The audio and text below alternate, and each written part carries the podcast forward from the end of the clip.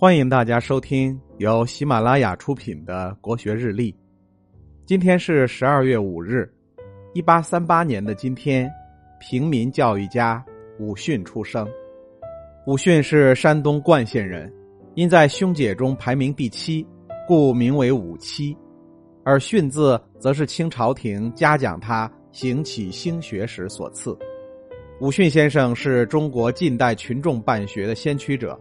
是享誉中外的平民教育家和慈善家，他一生行乞三十八年，建起了三处义学，教育了无数穷家子弟，是中国历史上以乞丐身份被载入正史的唯一一人，被誉为千古乞丐。咸丰九年（公元一八五九年），二十一岁的武七开始着手实施他的伟大计划。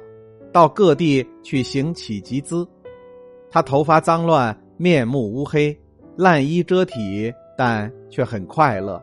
他一边走一边唱着自己编的歌谣，四处乞讨。几年下来，这个苦并快乐着的乞丐，足迹所至，遍及山东、河北、河南、江苏等地。经过多年的辛劳，武七终于积少成多，存了一笔数目可观的钱。由于他居无定所，钱款无处存放，就打算找一富户人家来存放。他打听到本县有一位举人叫杨树房，为人正直，名声很好。武七觉得这个人值得信赖，于是就来到杨府求见。由于他的身份是乞丐，主人拒而不见，他便在大门口一跪就是两天，最后终于感动了杨举人。武七把乞讨积钱、兴办义学之事。原原本本叙述一遍，杨举人大为感叹，不但答应帮他存钱，并且表示要助他办学。随着款项的增多，武七开始点买田地，备作学田，同时他以三分息给他人放贷，以获得更多的资金。在他四十九岁时，武七已置田二百三十亩，积资三千八百余吊。咸丰年间的一吊钱折算到现在大概是多少钱呢？有人根据综合购买力做出了推演，大概是两百到三百人民币。那么三千八百吊钱大概相当于七八十万到一百万的样子，这在当时已经是相当的财力了。可他依然没有放弃自己的乞丐身份，去选择享受，继续过着清苦的生活。渐渐的，他觉得时机已经来临。决定创建义学。光绪十四年（公元一八八八年），武七花掉了四千余吊钱，在唐邑县柳林镇东门外建起了第一所义学，取名为崇贤义塾。他用了整整三十年的时间来实现他的理想，而在这三十年里，他受尽苦难，却始终坚定的一步一步的迈向成功的目标。学校建成以后，他亲自到当地有学问的进士举人家里，请他们出来任教，并到贫寒的人家请他们送孩子上学。两年以后，他与寺院合作，在馆陶县杨二庄兴办了第二所义学。六年以后，五七又靠行乞积蓄，并求得临清官绅资助，用资三千吊，在临清县御史巷办起了第三所义学。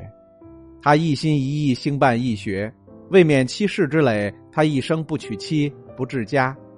他的兄长亲友多次向他求取资助，也都被他拒绝。他唱道：“不顾亲，不顾故，一学我修好几处。”一九零九年的七月十六日，山东巡抚袁树勋奏请朝廷为武训宣赴国史馆立传，将他的义举载入国史。当时的清政府已是大厦将倾，摇摇欲坠，但仍令国史馆为武训的事迹立传。著名教育家陶行知在上世纪四十年代物价飞涨、教育经费紧张时期，曾在全国提出“跟武训学”的口号，要求大家做集体的武训，艰苦办学。武训不仅给后世留下了三处义学，而且留下了教育救国的思想，留下了舍身办学的精神。还留下了成百上千首兴学的歌谣，这些歌谣通俗易懂，可吟可唱，在武训的家乡广为传唱。陶行知曾这样评价武训的歌谣：这些诗是他的人生观，也是他的自传。诗在他手里是宣传兴学的武器，他为做工而唱，为宣传而唱，为兴学而唱，为生活而唱。